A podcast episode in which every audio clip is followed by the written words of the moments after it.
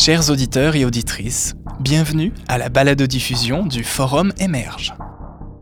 Cette série balado vous propose d'écouter les échanges enregistrés lors d'un forum en marge du festival Émerge, une manifestation dédiée à la performance contemporaine réunissant artistes européens et canadiens. Les représentations données chaque soir pendant près d'une semaine au Musée d'art contemporain de Montréal ont mis en lumière la pluridisciplinarité des pratiques actuelles les plus engageantes. Chantal Pontbriand, consultante en art contemporain, commissaire, éditrice et essayiste, a clôturé ce festival par un forum qui a réuni des artistes et intellectuels avec comme question principale Qu'est-ce qui émerge de la performance contemporaine? Pendant cinq épisodes, retrouvez Chantal Pontbriand et des experts débattre autour de la question de la performance, un phénomène qui a pris de l'ampleur partout dans le monde au tournant du millénaire. Dans ce second épisode, un nouvel aspect de la performance sera abordé autour de la question comment la performance témoigne-t-elle des enjeux de la société? Les artistes Didier Morelli, Bridget Moser et Robert Racine échangeront sur ce thème ô combien actuel.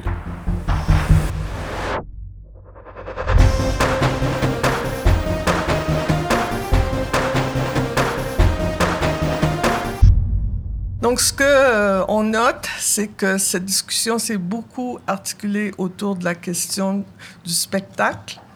Euh, alors, c'est soit une avalisation de la question du spectacle, comme chez Medibrit, par exemple, qui nous dit que la performance récupère euh, un savoir issu du théâtre, ou bien sa spectacle spectacularisation, donc, qu'on dénonce. Et euh, euh, pardon, euh, Marc Langto euh, est, est, à cheval, pour ainsi dire, entre ces deux possibilités qu'il vit au quotidien dans son musée. Voilà. Et puis, on a parlé des du, du marché ensuite. Euh, et euh, pourquoi euh, l'archive de la performance semble-t-elle être plus valorisée par le marché que la performance live? Mais bon. Ensuite, on a parlé des conditions de travail, surtout euh, en ce qui a trait aux conditions de travail dans un musée par rapport à la performance live, euh, qui semble être problématique.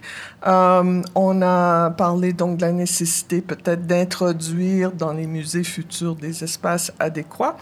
On, a parlé de l'économie aussi du musée, qui semblait favoriser davantage l'exposition d'objets que le live, euh, qui lui joue plus sur des questions de temps et, et, et, de temps court, plus que de temps long, comme l'exposition. On a parlé de l'économie euh, du spectacle aussi. Est-ce que la performance est dans le musée pour faire du spectacle euh, et pour euh, générer, et puis moins, est-ce est un agent de de publicité ou de marketing, tout simplement. Ensuite, on a parlé des, euh, euh, donc des, limites euh, du musée pour accueillir la performance et en contrepartie de l'importance de maintenir sa marginalité. ça, ça a été beaucoup le propos de Michel Lacombe. Et moi, je dis, ben, est-ce qu'il ne faut pas penser les musées autrement aujourd'hui et penser que le musée peut être partout euh, et qu'on n'a plus besoin de White Cube, on n'a plus besoin euh, des murs?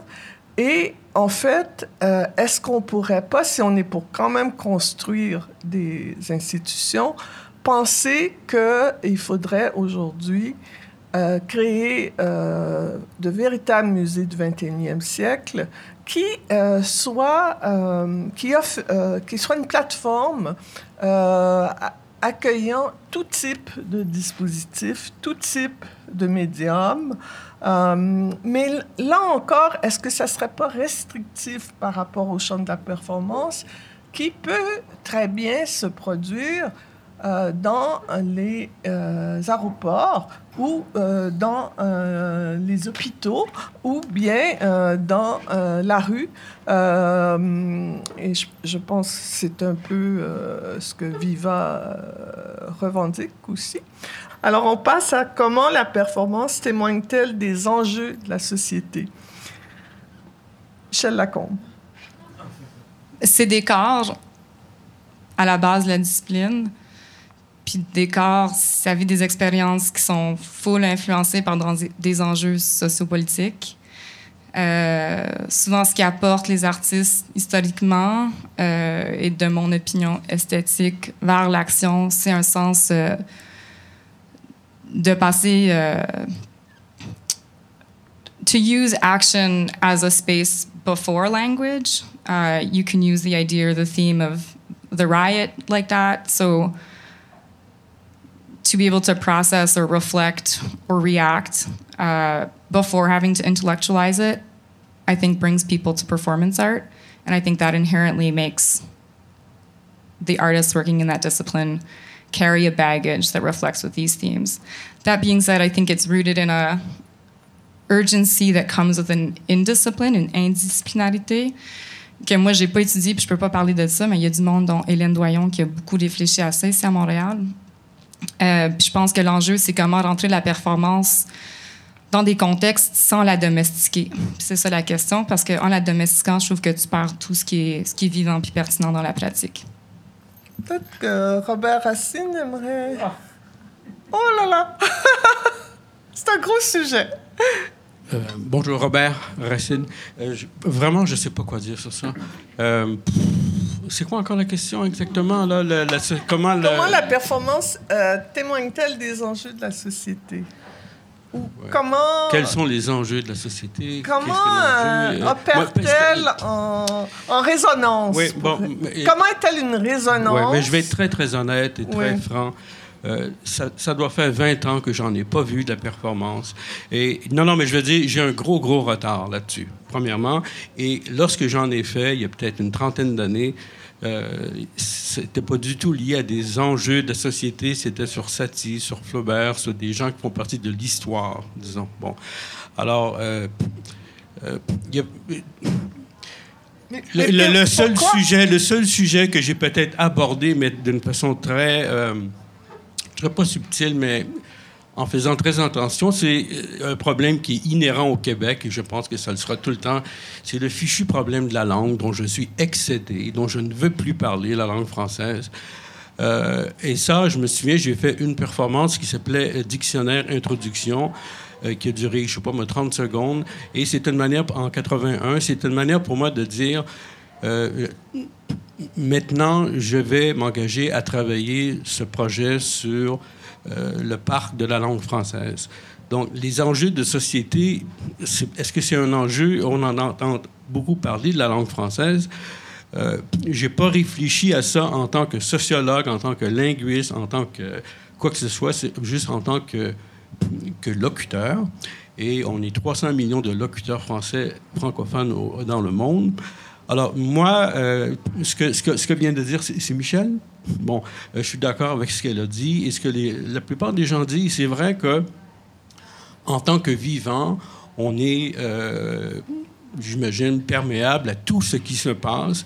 Et sans inconsciemment, à un moment donné, on va le retrouver. Moi, par exemple, c'est peut-être pas au niveau de la performance, mais dans mon écriture, un, jour, je me suis rendu compte que tout ce que j'avais enregistré depuis des années, ça se retrouvait dans mes romans, mais pas, pas dans la, pratique de la performance. Dans la langue. Oui, dans ma langue française, dans l'écriture, c'est-à-dire dans euh, le non-spectacle sur place. Bon.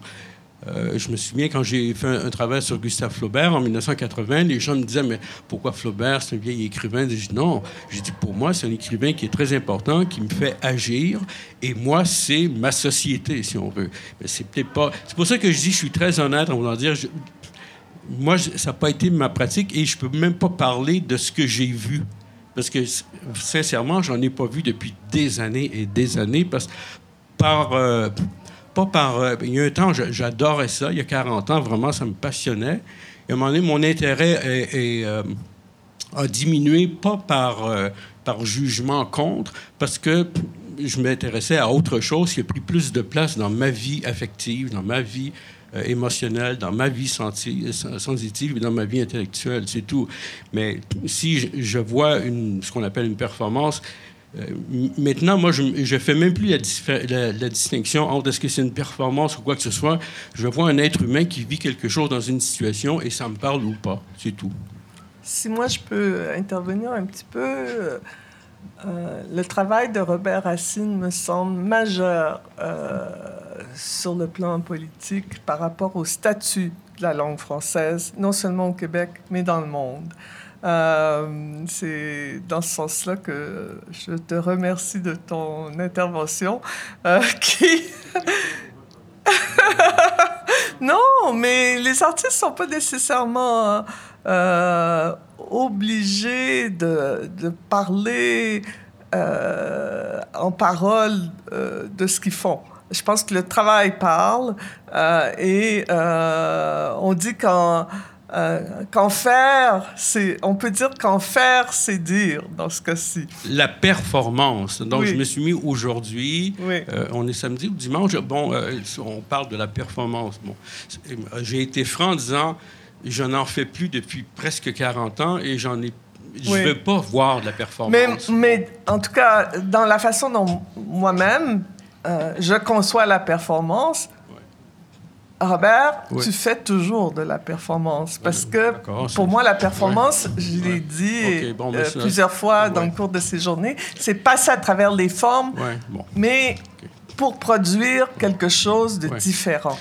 Euh, et, pour créer une ouverture, pour créer du potentiel, pour penser le monde autrement. Alors, voilà. Euh, j'aimerais, I'd like Birgit Moser, maybe, to say a few words in relation to this question. Sure. How does how can performance deal uh, with um, uh, societal issues today, socio-political issues today? I think your work seems to be quite clearly addressing uh, some of these questions. Am I wrong? Yeah, no, no, not wrong. I guess. Um, yeah, I guess I, I struggle with the question a little bit as well because I wonder if it's not kind of the project of art of all genres, that it's not necessarily restricted just to performance or performativity. That, um, and I guess maybe more. I'd rather answer thinking more in terms of kind of what people have been talking about uh, here today and less about specifically the way that I make my work.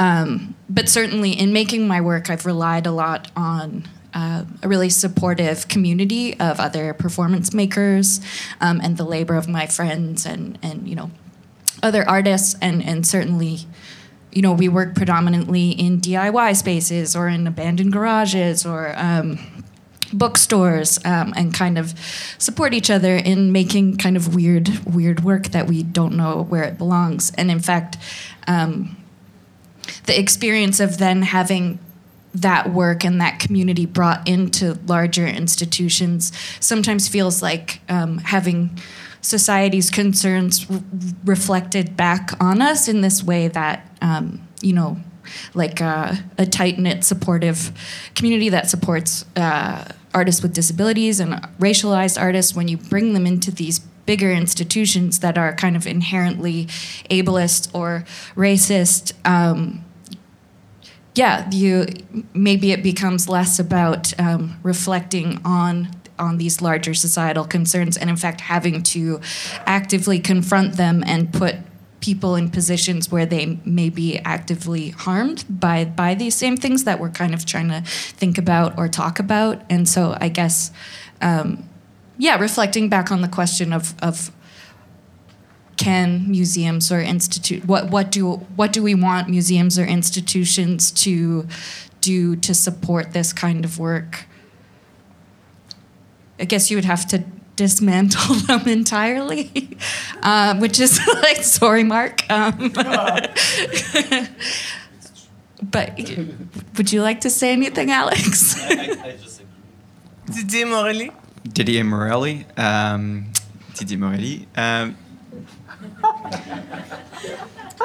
pour, euh, pour un peu suivre ce que Bridget a dit, um, I, I also feel like this week for me was an exercise in um, observing uh, communities and observing spectatorship. And I feel like all of performance is that. It's about community and social engagement with um, a close proximity to those with whom you make work and those with whom you witness work. Um, and to get back to what Michelle was saying, I think that the importance and what Bridget was just saying, the importance of the sort of DIY community aspect of performance is about um, knitting these tightly knit groups. I really feel that I make work for the people who show up, and the people who show up are the people I want to show up for.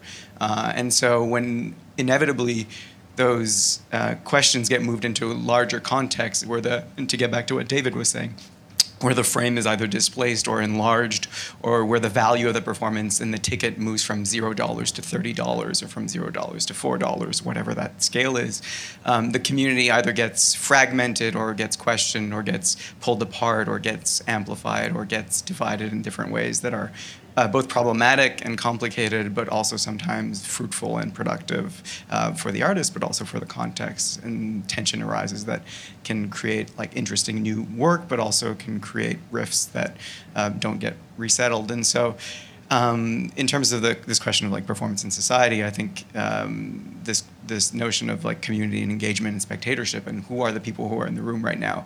They're mainly people who've been at this festival throughout and who represent a community and who will continue to represent this community, even though they all come from different spaces. We're united by this interest in performance, and I think that um, the festival has been interesting for that. And another thing I'll say is that um, I will most likely never perform in a festival again with Dana Ashby.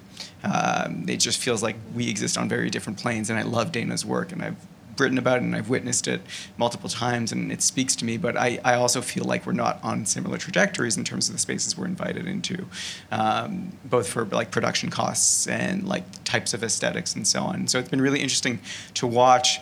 Um, who shows up on what night to see what work and why, and what are the questions that are raised, and what are the connections that can be made between those two works, and um, and and so I think that the question also in the institution and the inviting and the creation of live art and performance and the creating of events is what happens when you start flattening or creating spaces where those works coexist. It's not always a flattening, but there is a kind of like um, set of values and communities that sort of clash and come into those spaces, and a different set of questions that arises with bringing those bodies into those spaces and asking them to coexist.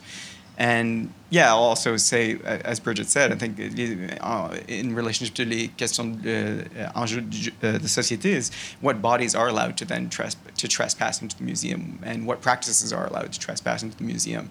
Um, performance is inherently, although this is incredibly cliche, messy and unpredictable and undisciplined, or at least it strives to be so. Uh, and where I live right now in the United States, it's it's often employed as a weapon for marginalized people, racialized.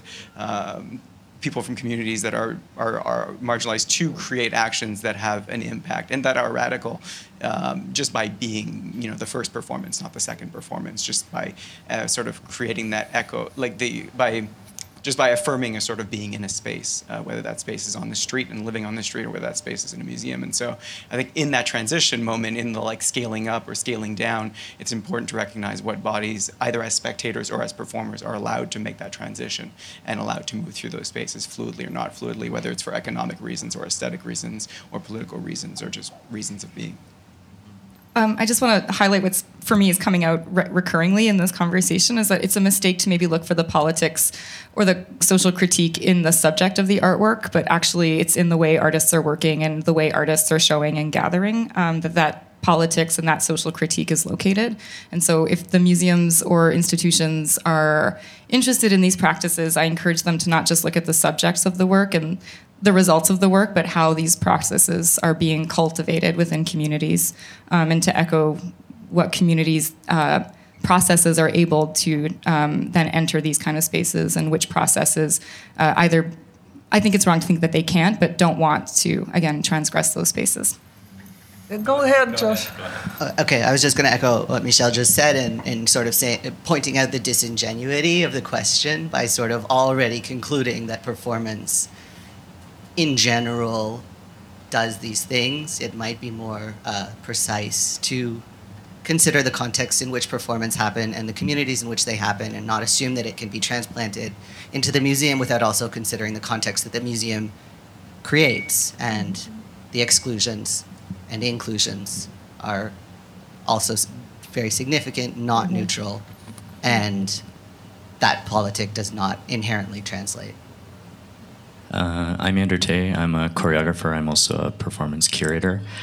Um, I think this uh, yeah, some of the things that I'm hearing are really interesting because I think that somehow in this question, um, we're also kind of skipping around the fact that um, a lot of institutions and museums are actually looking for work that addresses those kinds of things. So then this again goes back to market. And I, I, ju- I just want to echo some of the things that people are saying and kind of encourage. Um, just if you're going to invite folks who are dealing with social issues through their work or uh, um, attacking political issues through their work, um, to do the institution also has to do work on how to make those folks feel safe in in participating.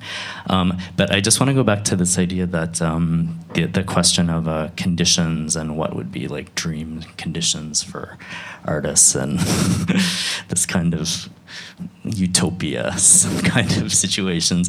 And something I've been hearing a lot from artists lately, um, which we haven't spoken about, is um, an artic- um, something I think artists really would like, and I think it speaks to the flattening that you were speaking about, is a clear um, curatorial um, articulation around um, why works are grouped together and how, and and then what kind of context you make for people to look at the work. Um, because even when I think about this gathering here, which is great, and I love the artists, and then we're talking about this Fischerspooner song, um, Emerge, and we're talking about the lyrics, but then, yeah, so I just have like, I, I I think that a lot of artists I, I speak to really um, appreciate having um, a context around their work because that does also give a kind of safety around how their work is being viewed and allows for possible misunderstandings to be avoided. Um, and I think this is really important when we're dealing with performance, which is like not about making sense necessarily. Um, so, yeah, I just wanted to bring that up. Mm-hmm. Um, Maybe I'll allow myself a, a little comment at this point. Euh, alors, euh, euh, un jour, j'avais demandé à, à Yvonne uh, why do you think all these museums are picking up on performance, uh, you know, at this time? Uh, oh, she says, it's all about marketing. So I love performance. I've always loved performance. For me, it's the most important way of making art and making sense today. Oh, it's in my bones. So I was not very happy with this answer, I must say, because I believe uh, very much in what Didier Morelli uh, talked about. Um, you know, whether or not it's marketing, whether or not it's about spectacle, I think there's something that really comes out of bringing people together and having a, lo- um, a live interface, be it in a museum or be it elsewhere. Yeah, I, I see you. Um, I just can't. I see you. Um, Bon, we can discuss uh, does the museum situation contradict what the work is or what the work is aiming at?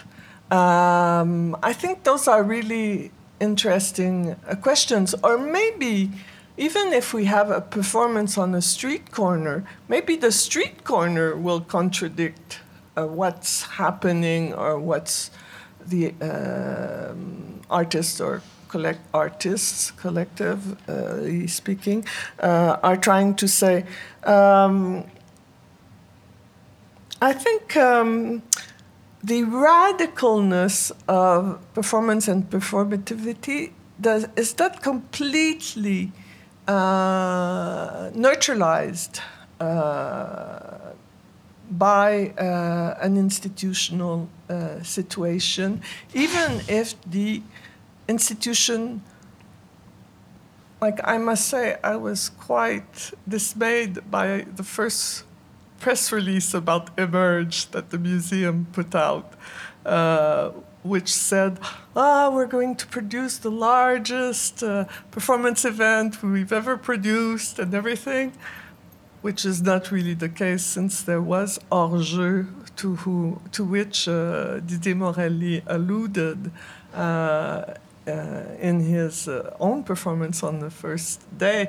Um, it was packaging the whole thing instantly into something that had nothing to do with the content of what we were going to see.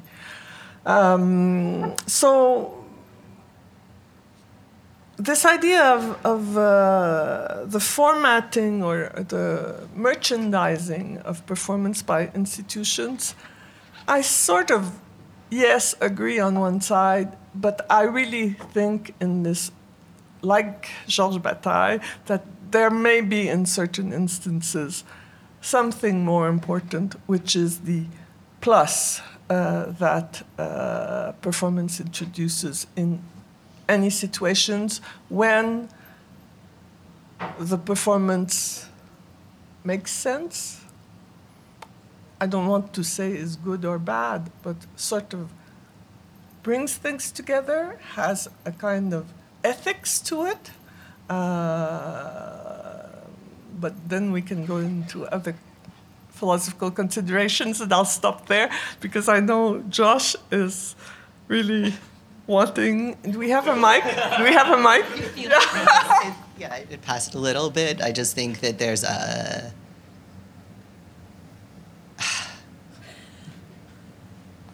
It's very tone deaf to assume that the museum does not neutralize. Uh, on tone deaf in terms of race, in terms of access, in terms of class, especially in terms of class. Um, the museum legitimizes and by legitimizing, it also erases or does not acknowledge parallel things that are going on. It values certain things over other things, and I think that by saying that those things are excellent, uh, it does not see the way what it calls excellent is, uh, uh are potentially also the things that uh, provide the le- least resistance, and and are the easiest to fit into a black box context. Uh, so those deformations are invisible from within that context. Uh, but I think there's a violence that is performed and that is enacted, and just because you don't see it or acknowledge it doesn't mean that it doesn't exist. It just means that you're in potentially in a demographic or a body that doesn't face that violence. That, that's sort of a, yeah. Mark, qu'est-ce que tu Oh, I'm gonna reply to that. You don't have to. I just. Yeah, because I, No, I mean it's it's. Yeah. Yes. Absolutely. It's like- it's it, yes. Um, contexts are like that's like Josh is alluding to is, is uh, sort of the baseline of institutional existence. It's um, yeah, absolutely. And the, well, the, because music, what's that? on en prend acte. On en prend acte. Well, I mean, yeah, absolutely. I, I you know, I Voilà. uh, just quickly though, I can, I can, I can say one one thing is, in terms of um, how, because there's two types of ways of looking at this in terms of uh, institutions in general, um, and um, and art institutions in particular, and especially contemporary art institutions in particular. Contemporary art institutions in particular have a certain sort of um, ambivalent conservatism in terms of the, the their their uh, entrenched nature. In that, there's something really interesting in the language we we, we use to talk about museum workers. In terms of uh, in French, uh, a curator uh, is a conservateur, conserves um, that's like the opposite of progress, right? And um, uh, and whereas in English there are curators, which comes from caretaking, sort of taking care of. Um, so the, this this kind of thing is interesting, but contemporary art museums in particular have to at once act in a in a way where they preserve heritage and make heritage, and once it's made, they have to make sure it doesn't move unless it gives itself a very explicit mandate to consistently revise what they've done over the decades, which is not the sexy, cool thing that uh, museum directors want to like do. They want to cut ribbons, they want to have attendance go up, and they want to have they want to be relevant, right? Whatever the hell that means, and. Um, um, and then they have a, a responsibility towards uh, current practices and the um, and the ideas that in, that uh, uh, that emerge from them, but also form them, and how structurally, like it's been brought up and has the last decade uh, has has proven, is that there is no longer um, uh, uh, you can't forgive the um, ethical lack in the process that makes a work on the basis that the work is so great or that it is aesthetically and or uh, uh, kind of art historically uh, seen as being transcendent or transgressive right? So that's a significant shift. It well if something looks good and then you can fit it with neatly within a history doesn't forgive the fact that it's like reinforcing um, Uh, uh, uh, established colonial biases, for example, or it is is tone deaf to certain realities. So that's that's an important shift that everybody's catching up to, and institutions being, you know, slow um, and uh, kind of disengaged from those ideas because it doesn't come from the inside. It has to be kind of nailed in from the outside. Um, yeah, so absolutely.